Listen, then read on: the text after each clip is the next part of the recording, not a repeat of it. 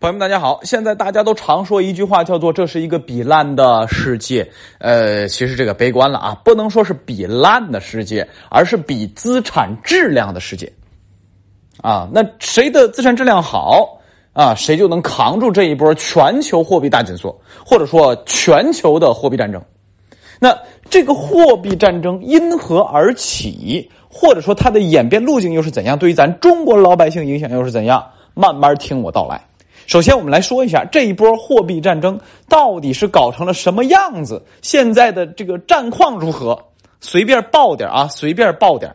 美元从加息以来到现在涨了将近百分之六十了，啊，这个英镑啊，这个日元贬幅贬值的幅度大概在百分之五十左右，啊，像什么这个土耳其呀。啊，这这这个崩盘的就不算了啊，这种小经济体啊，抗风险能力很差的啊，这这种就不算了啊，包括特殊事件啊影响的俄罗斯的这个货币啊，这都不算啊。那像其他的什么欧元呐、啊韩元啊、泰铢啊这些贬的都比较少，也就是百分之二十、百分之三十的样子。人民币这一波呢，贬幅几乎是最少的，注意是几乎不是绝对啊，几乎是最少的啊，咱们只贬幅了百分之十几啊，但是现在近期比较快呀，已经到了七块一毛七了。啊，咱们这个蝙蝠也奔着二十二十多一点去了，但总体来说，从货币的蝙蝠来说，咱还是战况里边哎，这个伤亡比较少的啊，损失比较少的，啊，所以呢，我们的敌人只有谁？我们的敌人只有美元，啊，其他货币对于其他货币而言，咱都是升值的。好，货币战争，货币战争，其实表面上是货币，本质里还是经济。接下来给大家扒一下世界四大经济体，欧洲，欧洲也把这个英国也算进去啊，虽然脱欧了也算它。欧洲、日本、美国和中国，世界四大经济体最发达的啊，不管是人口、资金、技术啊，还是经济占比，几乎把整个世界都给包括了啊。其他的什么非洲、南美啊，这这咱就忽略啊，就忽略啊。反正每次经济周期强美元周期，有些国家是必崩、必完蛋的啊。好。这四个世界上最重要的经济体彼此面临的问题相同又不同，我给你分析一遍。你看，欧洲的问题是最难的问题。你看啊，通胀，通胀的问题又和能源问题连在一起，能源的问题又和什么区域冲突连在一起，对吧？哎，地方的冲突问题又连着美国佬的使坏。哎，除了美国佬使坏以外，欧洲人自己他也不老实。意大利新上的这个女总理，啊，右翼分子，啊，这个这个很，哎，怎么说呢？就是对于欧洲整个一体化进程影响特别大啊，还是负面影响，啊，所以欧洲问题是最复杂、最深刻的。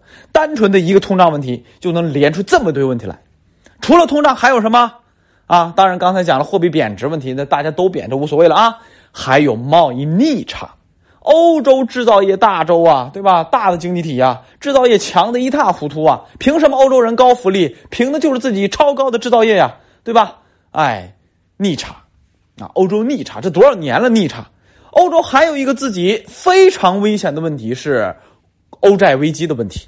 现在欧洲啊，我专门有过一期节目说过欧洲的问题。那么多的国家，现在政府的负债率已经强于欧债危机的时候了。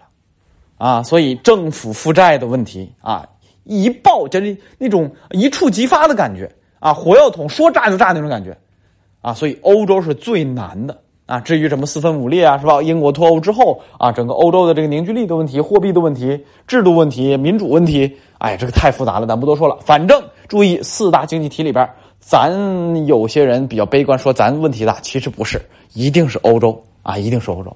好，欧洲扒完，咱扒。哎，问题少的日本，问题日少的日本，其实几十年以来一直就一个问题：通缩、人口结构的问题，而且人口的问题始终没有解决。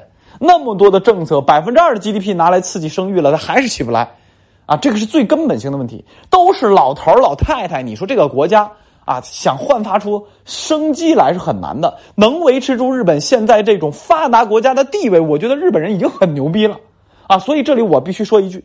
啊！如果我们未来也能像日本一样维持到发达国家的水平，欲走入到了这个老老龄化，我觉得这是很好的结果结局了。啊，好，回到正题，日本根本问题是人口问题，啊。当然，除了人口问题，日本还有一个自己天生的劣势，那就是国土面积太小，纵深太小，干嘛都得进口，尤其是原材料。啊，好在什么？日本人比较聪明，他自己发展高科技，把技术攥在手里了，有相当大的技术，医疗、半导体等领域是非日本人不行，没日本人不行的那种。啊，有某些细分领域，所以他们技术让自己哎，在这样世界竞争格局当中分得一片蛋糕啊，一块蛋糕非常不容易。所以总结来说，日本是老大难的问题不是今年了啊，好多年了，只是今年多了一个什么？多了一个汇率贬值的问题啊，货币贬值的问题，而且这次贬值贬的比较厉害，快贬到九十年代末，日本经济崩盘啊，九十年代末崩盘之后又赶上亚洲金融危机，那个时候最惨最惨的时候，就差一点点儿。对美元的这汇率就差一点点了，啊，所以这个汇率问题让日本人很头痛。最近日本连续投入了各种货币政策工具，啊，央行一口气扔几百亿美金稳定自己的汇率，啊，所以日本这次呢，其实就是增加了一个货币紧缩、抢美元周期、汇率贬值的这么一个新问题而已，而且贬的有点厉害。剩下的呢都是老生常谈的啊，贸易逆差的问题也和什么，也和这个汇率贬值有关。虽然以前日本都是顺差啊，变逆差呢也是和钱不值钱了。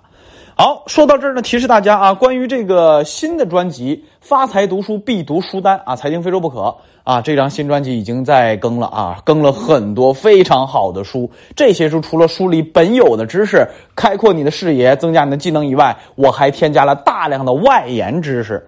啊，然后呢，现欢迎大家多多支持啊！去搜索“发财投资必读书单”即可，或者你搜索“财经非说不可”，去我的主页也能看到啊。每周一本书，带你走进经济和投资的新世界。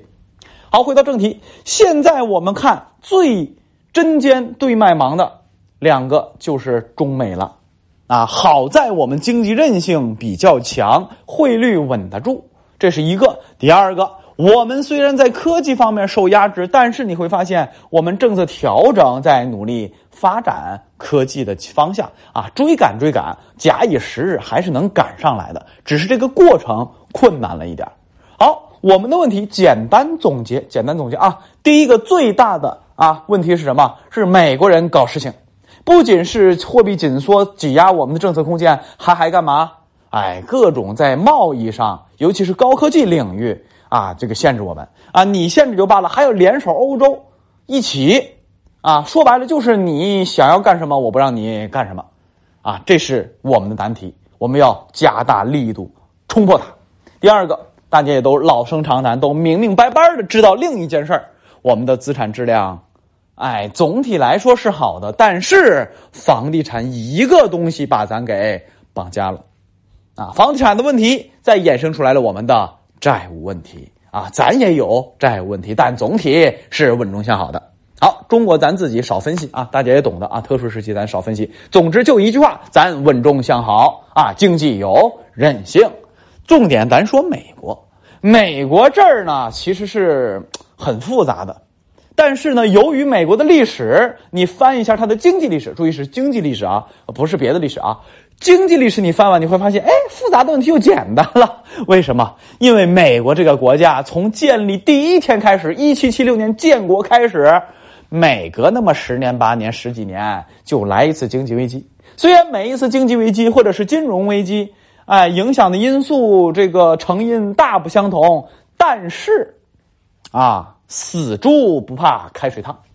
三百年了，三百年就是在各种危机当中不断的向前发展，嘿，竟然还借着两次世界大战发展成了世界霸主。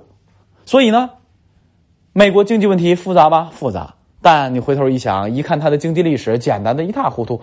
不管你经济有什么问题，通胀、经济衰退，涨就涨呗，衰退就衰退呗，老子死就行了呗，死一次我再活呀。对吧？他就是这么玩的，也是这么想的，而他们的经济规律也是这么运行的。那我们再说一点细致的东西。美国这一次反而比零七年次贷危机，哎，好好解决问题。原因也很简单，美国零七年、零八年次贷危机的时候，来了一次彻底的去杠杆，让所有借钱的坏账该死的都去死了。金融机构该死的都去死了，个人该死的都去死了，企业该死的都死了，就死绝了。就该死的人让他死绝，绝不会让浪费一毛钱啊去呃给那些尸位素餐的企业和个人，绝不会，滚吧，死吧，反正老子他妈的也也不救你，这就是老子的制度，啊，优胜劣汰。然后呢，把钱集中力量救谁呢？救国计民生的大机构，啊，那些国计民生的大机构要救起来，因为什么？如果不救呢？不救那全国都死了，对吧？所以美国人在零七零八年这个次贷危机里边，去来了一次几乎彻底的去杠杆。那些被救治的金融企业、金融机构，他们在过去的漫长的时间里边，宽松的过程当中，没有干嘛？哎，也没有加杠杆，而是去自己的杠杆，啊，然后呢，花了大概有多久啊？七八年的时间啊。到了二零一五年、一六年，啊，然后呢，慢慢的才逐步进入到紧缩周期。那么长的宽松周期里，去了那么久的杠杆。所以，直到今二零二零年发生这个疫情的冲击的时候，哎，它其实杠杆率不高，一点都没有危危险。危险的是使经济静止带来的消费静止、经济活动静止，这是危险的。所以呢，他印钱直接给老百姓了。好，美国的风险说来说去就剩下了一个了：经济衰退和高的通货膨胀。哎，这两个问题就简单了，因为它俩本来就是鱼和熊掌不可兼得。你为了治理通胀，你经济的代价就是衰退呀，你紧缩货币呀，加息呀，啊缩表啊，钱越来越少，越来越贵呀，那你经济不衰退谁衰退，对吧？所以他需要做出抉择，到底是维持经济的繁荣，通胀呢忍一忍，还是说一分钟我都不忍，老子他妈的就要把你干掉？哎，现在最新的啊，他们的总统拜登的讲话和鲍威尔这个这个这个利息会议的讲话，看来是不忍通胀。啊，衰退就衰退了，但是通胀我不忍，是这么一个抉择。好，它的路径非常清晰了。所以，美国未来经济衰退意外吗？不意外。如果美国加出了自己的经济危机，意外吗？不意外。反正他们也是在危机里长堆里长大的，俗称“哎，死猪不怕开水烫”。所以，这是美国的问题。在美国解决自己是问题的时候，我们要面临的就是不要把火烧到自己身上。还是那句话，稳中向好啊，有韧性。这是我们自己，好，这些冠冕堂皇的不说了，回到正题里边。这一次的应对其实只有两个呀，总结起来就是你的商品是不是不可或缺的，没了你不行。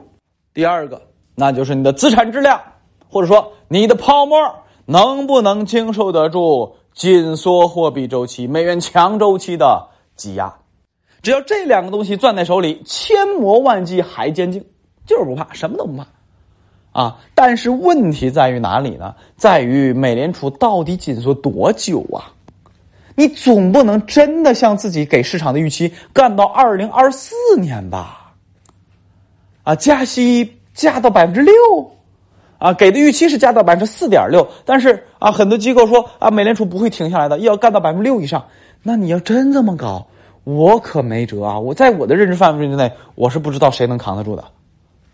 好了，不多说啊，特殊时间咱们安全点好吧？也祝福大家提前在这个国庆里边有一个好的假期。最后呢，提示大家啊，这个红酒左下角这购物车还是买一送一啊，不管是自己喝还是跟大家庆祝着喝啊，起泡酒甜甜的啊，红酒呢这干红啊，咱们都是买一送一，买的时候备注一下就行了啊，原价付备注一下就好。